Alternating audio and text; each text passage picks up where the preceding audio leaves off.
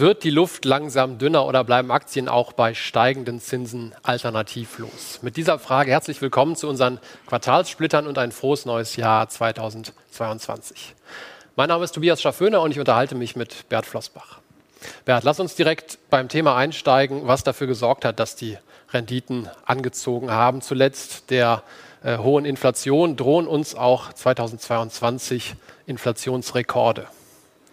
Ja, also zunächst mal muss man ja konstatieren, dass die Inflationsentwicklung, ich würde sagen, nicht so unerwartet, wie das die Notenbanken immer äh, als transitorisch vorübergehend bezeichnet haben, länger anhält als gedacht. Und die Gründe liegen ähm, zum Teil in der äh, Pandemie, also in Angebotsverknappungen, Lieferkettenproblemen, äh, Produktionsengpässen ähm, und so weiter, aber auch ähm, in einer etwas dauerhafteren äh, Konstellation. Ähm, da sind vor allen Dingen jetzt die äh, großen Schecks, die in den letzten Jahren, insbesondere Amerika, an die Bürger geschickt worden sind, äh, verantwortlich, die die äh, Geldmenge stark erhöht haben. Die Geldmenge M2 ist in Amerika seit Pandemiebeginn um gut 40 Prozent gestiegen. Äh, das Sozialprodukt nominal nur um sieben. Da hat sich also, wenn man so will, so ein Geldüberhang aufgebaut. Ähm, und der hat sich jetzt auch in den letzten äh, Monaten je nach Güter- und Dienstleistungsgruppe immer wieder unterschiedlich ähm, ähm, ausgewirkt und wir haben eben deutlich steigende Preise. Äh, das wurde als sehr vorübergehend erachtet. Man denkt nur an die Gebrauchtwagen in Amerika, ähm, Hotels, Urlaub, Urlaubsreisen und so weiter. Äh, aber was sich doch zeigt, ist, dass da ist sehr viel mehr Geld im System. Äh, das gilt bedingt auch für die Eurozone, ähm, wo der Geldüberhang nicht ganz so stark ist wie in Amerika. Äh, aber das scheint sich jetzt erstmal langsam Bahn zu brechen. Ähm, und insofern wird man auch dieses Jahr ähm, weiter mit etwas höheren Inflationsraten rechnen müssen, auch wenn die äh, erhofften Basiseffekte dann nicht mehr vorhanden sind und der Vergleich zum Vorjahr eben äh, nicht mehr zu so hohen Preissteigerungsraten führt. Aber es wird sicherlich signifikant höher bleiben als ursprünglich erwartet. Mhm. Also nicht notwendigerweise neue Rekorde, aber doch sehr nachhaltige Effekte, die sich auch ins ja. neue Jahr reinziehen. Äh, wir hatten jetzt 7% in den USA, äh, die äh, Dezemberdaten, neuer Peak. Ähm, das hat die FED dann auch schon bewegt, die äh, Drosselung der Anleihekäufe zu straffen, also da mit diesem Tapering Gas zu geben. Ähm, eigentlich was, wo es ihr ganz gut gelingt, die Glaubwürdigkeit ähm, zu behalten. Müssen wir dann doch mit mehr Zinsschritten, sogar einer Zinswende rechnen? Also wenn die Zinswende käme, dann wäre es ja die, die 30. Äh, die angekündigt wurde, aber nie kam. Wir hatten 2018 in Amerika ja tatsächlich eine Situation, wo man sagen konnte, da waren wir im Prinzip an dem Punkt, 3% Rendite bei Zehnjährigen. Äh, die kurzen ähm, äh, Laufzeiten, der Leitzins war über zwei. Ähm, aber ich glaube nicht, dass wir auf dieses Niveau kommen. Wäre denkbar, aber wenn überhaupt nur in Amerika nur temporär. Und natürlich muss äh, der US-Notenbankpräsident jetzt so ein bisschen was tun, auch unter politischem Druck jetzt, äh, da die Inflationsraten, wie du sagtest, sieben Prozent äh, inzwischen eine Größenordnung erreicht haben, die doch äh, politisch betrachtet eine gewisse äh, ähm, Sorge entfaltet. Aber ich kann mir nicht vorstellen, dass das der Beginn einer wirklich nachhaltigen äh, Zinswende ist, die ja im Prinzip heißen würde, dass wir Realrenditen zumindest mal von Null haben.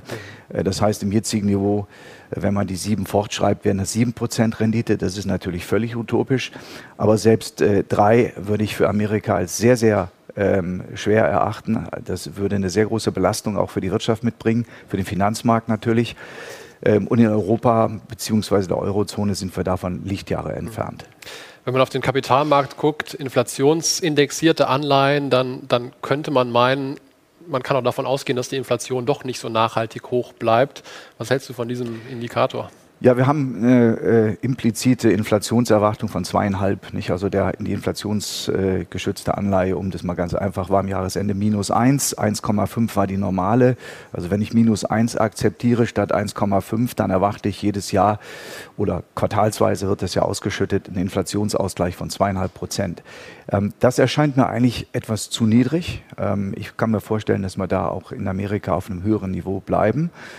Ähm, und äh, insofern ist natürlich momentan die Unsicherheit äh, groß äh, an den Märkten. Bewegen wir uns in die Richtung, in der wir jetzt uns langsam festsetzen oder seit Mai eigentlich, ne, mit über 5 Prozent bleibt es auf diesem Niveau oder geht es wieder runter Richtung 2, 2,5? Aber auch das wäre angesichts des Nominalzinses, den wir jetzt haben, äh, natürlich noch viel. Ne? Du hast das festgemacht an den Realzinsen, also doch noch ein bisschen Luft, auch was Zinsschritte angeht, weil wir ja eben bei Null jetzt anfangen. Ähm, das wäre dann schon wirklich ein, ein Policy-Shift bei der FED. Bei der EZB hängen wir da weit hinterher. Ähm, kommen wir da im nächsten Jahr auch mal in, in äh, Straffungsregionen oder wird das noch dauern? Ja, das ist das alte Spiel. Nicht? Die, die EZB kann nicht so wie die FED. Deswegen ist die FED auch 2018 ja vorgeprescht und fängt erstmal an und erhöht die Zinsen langsam, stoppt die Anleihenkäufe, führt sie eventuell sogar äh, netto zurück. Äh, in der EZB oder in der Eurozone, bei der EZB ist es eigentlich gar nicht möglich. Nicht? Die Finanzierungskosten der Länder, äh, die hoch verschuldet sind, nehmen wir Italien als Beispiel, äh, die würden das gar nicht verkraften. In Italien bedeutet ein Prozentpunkt mehr Zins bedeutet äh, etwa 27 Milliarden für den Staatshaushalt.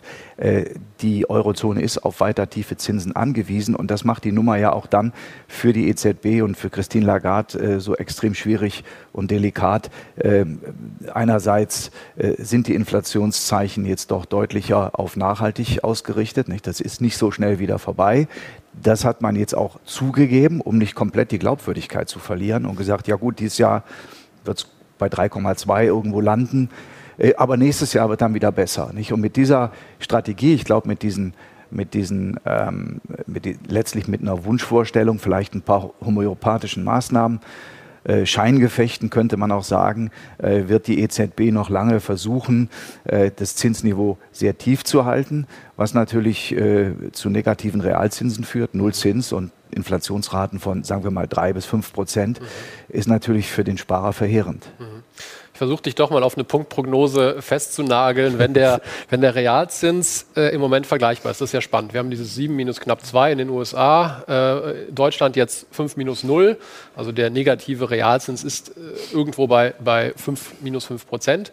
Ähm, das kann sich durchaus ein bisschen normalisieren. Hieße das, Bunds können auch Richtung 1, 2 Prozent laufen oder ist das schon zu viel? Ja, das, das ist eben die Gretchenfrage. Nicht? Man hat sehr oft so Kommentare, da wird eine Zinswende von der Zinswende gesprochen und dann, wird dann äh, werden dann relativ vage Szenarien skizziert. Wenn man es versucht, mal etwas konkreter zu fassen und sagen, okay, was heißt das denn jetzt? Nicht? Dann ähm, ist man in der Tat bei einer Größenordnung von, sagen wir mal, einem Prozent Rendite für zehnjährige Bundesanleihen, kommt man an den Punkt, ähm, wo es anfangen würde, weh zu tun. Nicht für Deutschland, nicht, das ist kein Problem, aber dann würden doch Immobilienkredite empfindlich teurer. Das hätte schon negative Auswirkungen äh, auf die Immobilienpreise und damit auch auf die Kredite, äh, die von Banken begeben worden sind, äh, auf die Kreditwürdigkeit. Das ist der eine Punkt. Und natürlich haben wir nicht nur Deutschland in der Eurozone, sondern eben auch Länder, ähm, wo die Renditen signifikant höher sind. Und das hieße dann für Italien irgendwo zweieinhalb schon mal. Auch das ginge noch, das wäre auch keine Zinswende. Schwierig wird es, wenn wir auf, sagen wir mal, 2% gingen bei Bundesanleihen. Und dieses Niveau ist ja auch 2018 bei weitem nicht erreicht worden. Und ich glaube auch nicht, dass das jetzt passiert. Äh, und deswegen kann man sagen, die Bottomline ist eigentlich relativ simpel. Wir haben auf längere Zeit negativen Realzins. Also das wird sich mit, nicht ändern. Mit bekannten Schlussfolgerungen dann auch für die, für die Anlagestrategie egal ob da jetzt homöopathisch was passiert. Oder ja, also vielleicht nochmal die, die, die 3D, die ich mal angesprochen habe, also die Faktoren, die dann eben auch wirken nach einer Lohnpreisspirale, die wahrscheinlich im Laufe dieses Jahres mit den Lohnverhandlungen dann auch einsetzt. Verständlicherweise wollen natürlich die Arbeitnehmer, die Gewerkschaften auch höhere Löhne und die orientieren sich an der Inflationsrate, die wir jetzt langsam so sehen dieses Jahr. Ähm, das ist der eine Punkt. Und dann haben wir diese 3D, äh, also die, die, die Deglobalisierung, dass also Produktionskapazitäten unter höheren Kosten zurückgeholt werden. Aber ich glaube viel stärker noch die, die Dekarbonisierung, also die, diese Greenflation, wie man sagt. Das ist ja sozusagen intendiert. Es muss ja teurer werden, sonst wirkt es nicht. Und dann kommt die Demografie schrittweise dazu und diese, diese 3D werden uns eine Weile erhalten bleiben, vor allen Dingen die letzten beiden. Ähm, und deswegen wird die Inflation nicht wieder auf diese Niveaus zurückkommen, ähm, von der es, von der, sagen wir mal, die Notenbanken, insbesondere die EZB, es derzeit noch hofft. Und dann könnte man eine Rechnung aufmachen, wer als Sparer Nullzins über die nächsten zehn Jahre sein Geld anlegt, nicht? und Null ist ja schon gut äh, ab einer gewissen Größe, ähm, der muss bei drei Prozent damit rechnen, dass er gut ein Viertel seines Vermögens real in den nächsten zehn Jahren verliert. Und ich spreche jetzt hier von drei Prozent. Das würde ich sagen, ist mittel- bis langfristig eher die Untergrenze, mhm. äh, die man erwarten sollte. Wenn er da sein Geld verliert, äh, skizziere doch mal die Alternativen. Ja, es bleibt eben leider nicht so viel übrig. Nominalwerte scheiden aus. Das heißt, ähm, Kasse, Sparbuch, äh, Bundesanleihen, überhaupt alle sicheren Anleihen, die ja nicht viel höher rentieren als Bundesanleihen, also auch von Unternehmen, ähm, sind nicht besonders äh, attraktiv, wenn man das mal zurückhaltend formuliert. Ähm, das gleiche gilt natürlich auch für Lebensversicherungen, die ja im Wesentlichen in Nominalwerte investiert haben. Und dann bleiben eigentlich zwei große Assetklassen, liquide Assetklassen übrig. Das eine ist, sind Aktien, das würde ich sagen, ist die absolute Nummer eins. Äh, und dann zur Abfederung und um ein bisschen ähm, auch ähm, Diversifikationen im, im, Portfolio zu haben, auch für Szenarien, die vielleicht mal etwas anders laufen, als man denkt, ist Gold sicherlich nach wie vor äh, in einer kleineren Dosierung sinnvoll.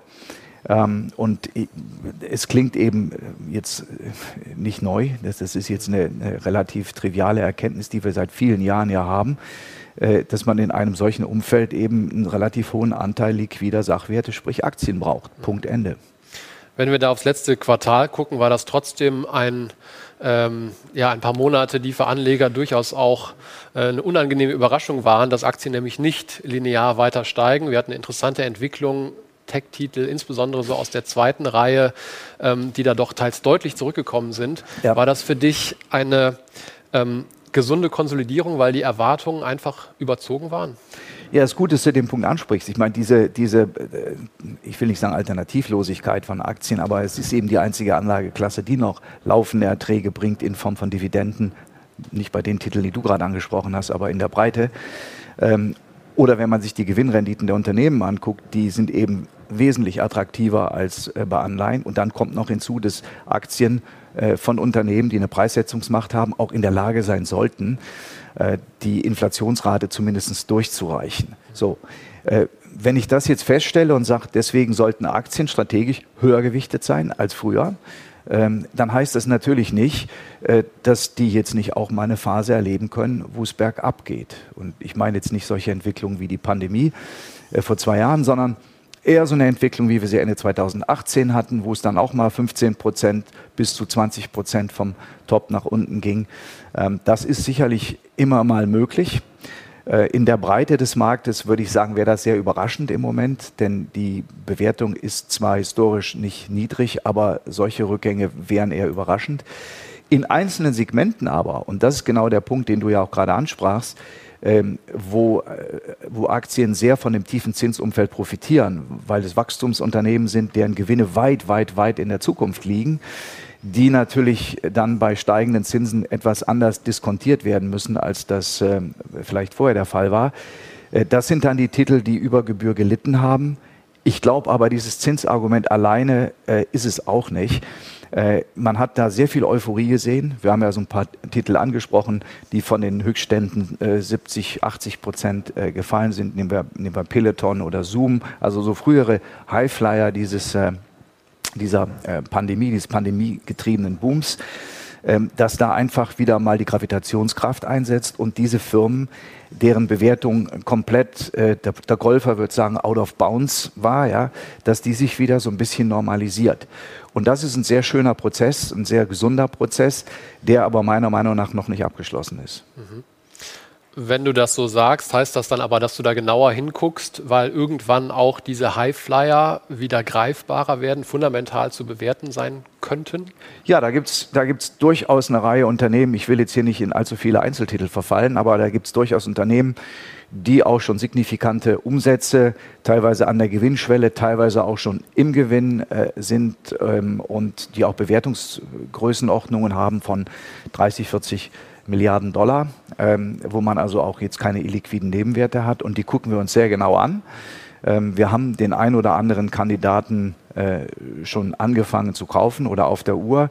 Und es könnte sein, wenn sich das fortsetzt, dass wir hier tatsächlich dann auch einen Haufen guter Firmen bekommen, die erstmals äh, seit dann fast zwei Jahren auch wieder mal äh, vernünftig bewertet worden wären. Und man muss sehen, inwieweit vielleicht uns diese Zinsthematik hilft, die Leute doch so ein bisschen äh, nüchterner zu machen und dazu führt, dass hier auch gute Aktien über Gebühr abgestraft werden. Ich versuche nochmal deine beiden Argumente zu sortieren, warum ähm, äh, da dieser, ich nenne es mal Sektor unter Druck gekommen ist. Sicherlich Zinsentwicklung irgendwo, aber auch äh, Euphorie, also dieser Boom auf der anderen Seite. Wenn der Boom überwiegt, heißt das, dass wir uns bei den etablierten Tech-Titeln mit dem Zinsumfeld jetzt weniger ja. Sorgen machen müssen? Ich meine, das ist ja das Thema, was für uns, wenn man sich die, die, die Gewichtung anschaut, wir haben ja auch die großen Titel an Bord, nicht die bekannten großen Werte äh, aus dem S&P 500 oder MSCI, die Apple, Microsoft, äh, Alphabet, äh, Amazon und so weiter, aber nicht vielleicht in dem Ausmaß, wie das in diesen Indizes der Fall ist. Und dann eben auch andere Wachstumswerte aus anderen Bereichen, eben nicht nur diese äh, Titel. Und man sieht hier eine gewisse Stabilität, auch jetzt zu Beginn des Jahres. Äh, kleine Korrekturen, aber nichts Dramatisches. Ähm, und in dem anderen Bereich, äh, da waren eben doch sehr viele Stilblüten. Und die sind noch nicht ganz weg. Ähm, ich habe ein, ein, ein, Beispiel mal genannt, die Rivian. Äh, das ist eine neue Mission gewesen, ein Autohersteller, der aber noch keine Autos herstellt oder zum Zeitpunkt des IPOs im November noch keine, praktisch keine hergestellt hat. Äh, aber mit in der Spitze im November, das ist also gerade mal zwei Monate her, 150 Milliarden, 150 Milliarden Dollar bewertet wurde, doppelt so hoch wie BMW, äh, die im letzten Jahr irgendwo so um die 10 Milliarden verdient haben dürfen. Nicht Umsatz, sondern Gewinn beziehungsweise Cashflow. Und das zeigt doch, äh, dass hier sehr, sehr hohe Erwartungen drinstecken. Und es gibt noch ein anderes Beispiel, Lucid, auch eine Firma, die in der Spitze Bewertungen von bis zu 90 Milliarden Dollar hatte, also auch mehr wert war als Daimler äh, oder BMW, auch keine Autos produziert oder erst dabei ist, es zu tun. Äh, und das sind so echte Stilblüten und, und große, nicht? Das sind nicht irgendwelche kleinen Nebenwerte, die sich mal abkühlen müssen. Das ist jetzt in den letzten Wochen auch partiell schon passiert. Äh, offensichtlich meint jeder, äh, dass, dass jedes Auto, das größere Batterien hat, äh, letztlich dem Erfolg von Tesla äh, nacheifern kann äh, und ähnliche, eine ähnlich hohe Zukunfts- oder gute Zukunftsperspektive hat. Und das sind genau diese Übertreibungen, die immer noch im Markt drin sind und die müssen sich, glaube ich, erst abarbeiten äh, und dann, dann ist man sozusagen wieder sauber. Ja. Was trotzdem für einen nicht in der Gänze überbewerteten Markt spricht, sondern einfach. Ja, das sind so einzelne Stil, wirklich so einzelne Segmente. Ich glaube auch nicht, dass die Leute überhaupt bewertet haben hier. Ja, das, also die Leute, die bei, beim Höchstkurs oder nahe dran bei 150, äh, 60 Dollar die Aktie ähm, Rivian gekauft haben, die haben auf den Kurs geguckt und gesagt, der hat sich jetzt schon fast verdoppelt in den ersten Tagen, äh, der geht weiter. Äh, das sind keine echten fundamentalen Bewertungen. Man fühlt sich einfach gut, solange die Kurse steigen. Wenn die dann fallen, was wir jetzt sehen, dann fühlt man sich nicht mehr so gut. Am Anfang wird es weggewischt äh, und dann merkt man doch, dass äh, die Realität ähm, etwas äh, nüchterner aussieht als die äh, Kursentwicklung das äh, antizipiert. Und, und das ist eigentlich eine gute Phase. Also ich glaube, da müssen wir jetzt nochmal durch bei diesen Werten äh, und dann könnten wir da in der Tat auf den einen oder anderen Kaufkandidaten stoßen. Wenn wir bei den etablierten äh, Unternehmen bleiben, wo wir äh, eher unterwegs sind, ähm, ist das so, dass im Jahr 2022 jetzt da äh, strategische, taktische Entscheidungen auseinanderfallen könnten. Wie kriege ich Diversifikation im Portfolio hin? Du hast das, das Zinsumfeld skizziert. Ähm, wie kommt das zusammen? Ja, äh, ich sagte ja eingangs, mit Anleihen ist nicht mehr viel zu, zu verdienen. Nicht? Wir haben in den Strategiefonds natürlich, wenn die defensiv ausgerichtet sind, notgedrungen Anleihen, aber in einem flexiblen Fonds äh, wie dem Multiple Opportunities, wo wir ja keine Quoten, festen Quotenvorgaben haben, verzichten wir ganz äh, momentan auf Anleihen. Es kann sein, dass sich da opportunistisch wieder mal hier und da eine Chance ergibt.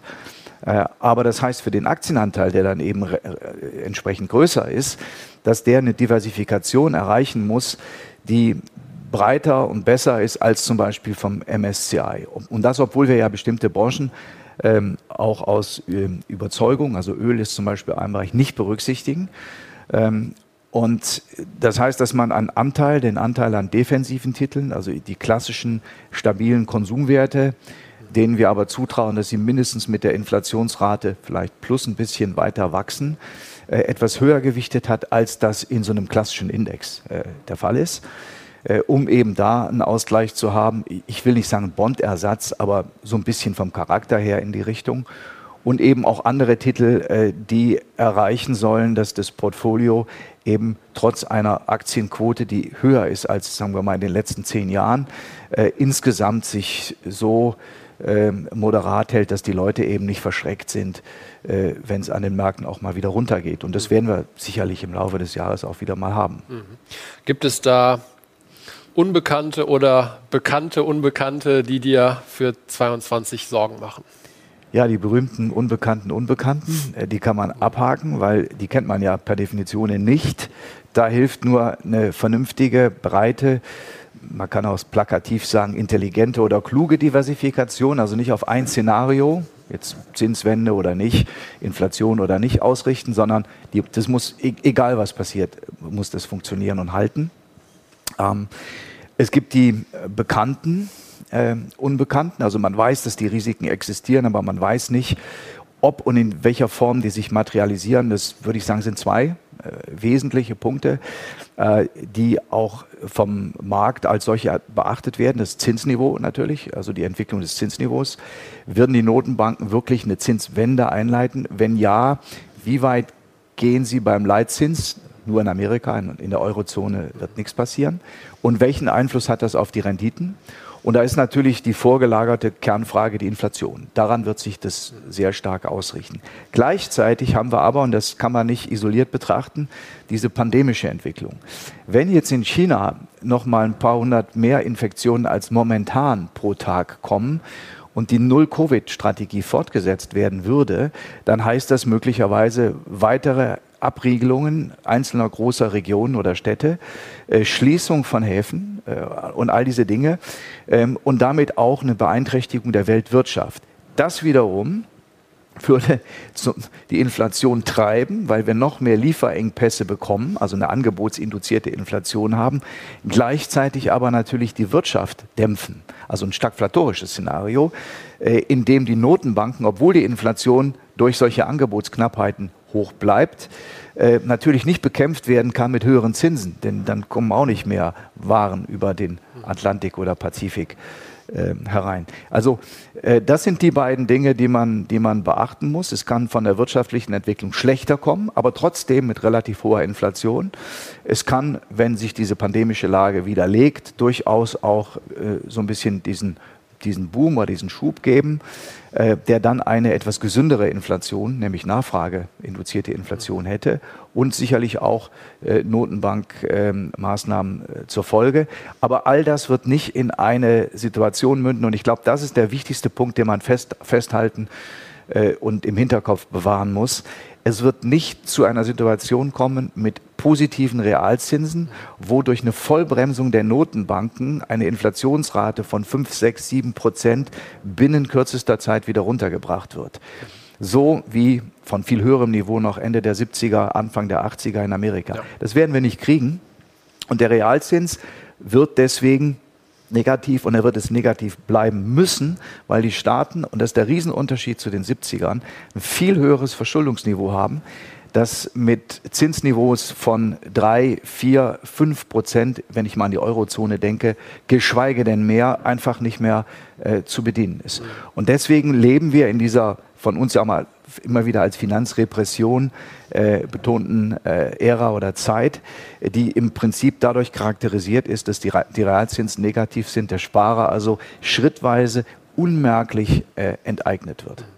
Ich möchte das Gespräch nicht mit den Risiken und einem negativen Ausblick auf die äh, äh, Finanzrepression äh, beenden, denn in Summe ist das ja ein weiterhin konstruktives Basisszenario für den Aktien- und Kapitalmarkt insgesamt, oder?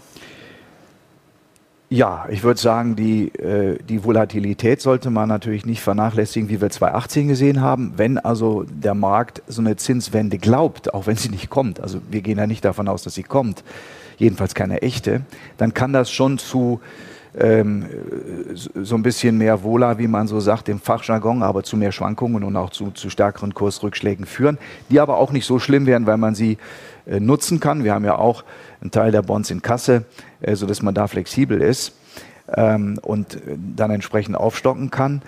Ähm, aber für denjenigen, der in Sachwerte investiert ist, ist die Sache sicherlich nicht schlecht.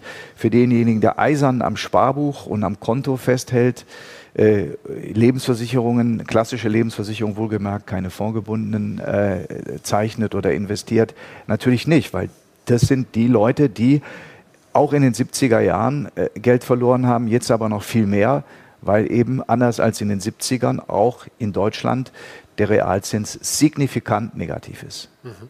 Was natürlich auch Chancen eröffnet. Ähm, deshalb äh, bleibt das Anlageumfeld auch spannend. Ähm, wir werden uns an dieser Stelle weiter Mühe geben, die Entwicklung gemeinsam und für Sie einzuordnen. Bis ganz bald.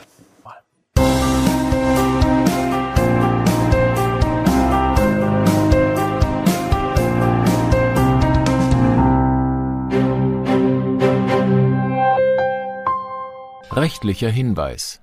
Diese Publikation dient unter anderem als Werbemitteilung. Sie richtet sich ausschließlich an deutschsprachige Anleger mit Wohnsitz bzw. Sitz in Deutschland, Österreich, Luxemburg und in der Schweiz. Die in dieser Veröffentlichung enthaltenen Informationen und zum Ausdruck gebrachten Meinungen geben die Einschätzungen von Flossbach von Storch zum Zeitpunkt der Veröffentlichung wieder und können sich jederzeit ohne vorherige Ankündigung ändern Angaben zu in die Zukunft gerichteten Aussagen spiegeln die Zukunftserwartung von Flossbach von Storch wider, können aber erheblich von den tatsächlichen Entwicklungen und Ergebnissen abweichen. Für die Richtigkeit und Vollständigkeit kann keine Gewähr übernommen werden. Der Wert jedes Investments kann sinken oder steigen, und Sie erhalten möglicherweise nicht den investierten Geldbetrag zurück mit dieser Veröffentlichung wird kein Angebot zum Verkauf, Kauf oder zur Zeichnung von Wertpapieren oder sonstigen Titeln unterbreitet. Die enthaltenen Informationen und Einschätzungen stellen keine Anlageberatung oder sonstige Empfehlung dar. Sie ersetzen unter anderem keine individuelle Anlageberatung. Angaben zu historischen Wertentwicklungen sind kein Indikator für zukünftige Wertentwicklungen diese Veröffentlichung unterliegt Urheber Marken und gewerblichen Schutzrechten. Eine Vervielfältigung, Verbreitung, Bereithaltung zum Abruf oder Online-Zugänglichmachung, Übernahme in andere Webseite der Veröffentlichung ganz oder teilweise in veränderter oder unveränderter Form ist nur nach vorheriger schriftlicher Zustimmung von Flossbach von Storch zulässig ein umfangreiches Glossar zu Themen und Begriffen finden Sie auf www.flossbachvonstorch.com/glossar/. Diese Veröffentlichung unterliegt Urheber-, Marken-, gewerblichen sowie wettbewerbsrechtlichen Schutzrechten. Copyright 2020 Flossbach von Storch. Alle Rechte vorbehalten